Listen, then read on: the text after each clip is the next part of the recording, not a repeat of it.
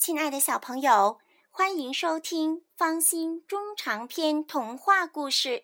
今天方心给大家带来的故事是《皮皮鲁系列的水晶兔》第一集。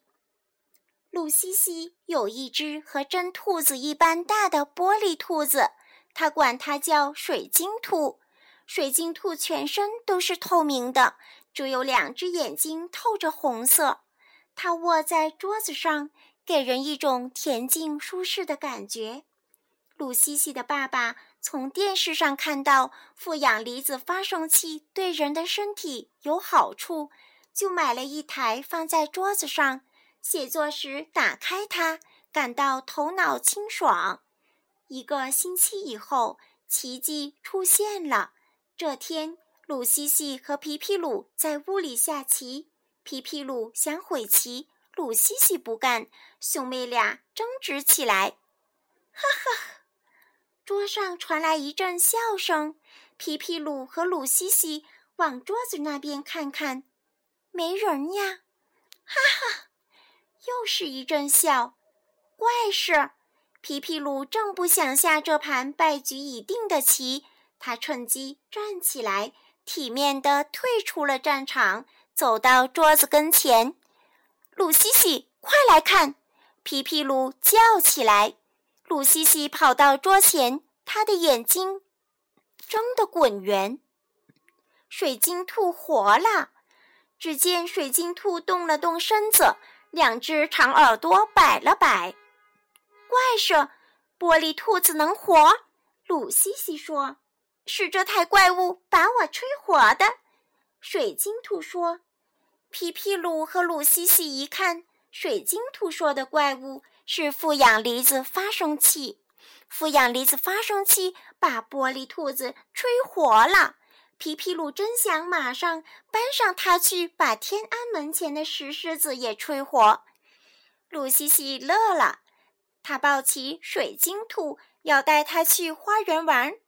当心点儿，这可是宝贝。皮皮鲁提醒妹妹。鲁西西清楚，活的玻璃兔是宝贝。鲁西西抱着水晶兔来到街心花园，这里有草地、石凳和小亭子。他找了一个没人的地方，把水晶兔放在草地上。水晶兔第一次接触大自然，它觉得新鲜。这绿草，这鲜花，这石子铺成的小路，一切都让人感到满意。鲁西西给水晶兔介绍花园里的建筑、花草、树木。这个世界真美，水晶兔对鲁西西说：“有了你就更美了。”鲁西西拍拍水晶兔，水晶兔听了这话，心里热乎乎的。咱们玩捉迷藏吧，鲁西西提议。什么叫捉迷藏？水晶兔不懂。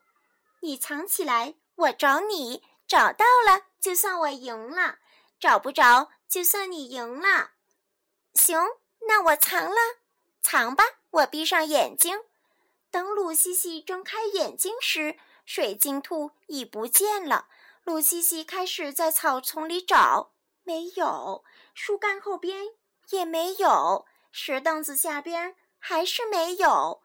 鲁西西对这座小花园的一草一木。都很熟悉，水晶兔能躲到哪去呢？鲁西西开始慌了。他注意观察花园里的人，除了老爷爷就是老奶奶。在鲁西西印象里，老爷爷和老奶奶都是最善良可靠的。可水晶兔被谁抓走了呢？亲爱的小朋友，今天的故事讲完了，再见。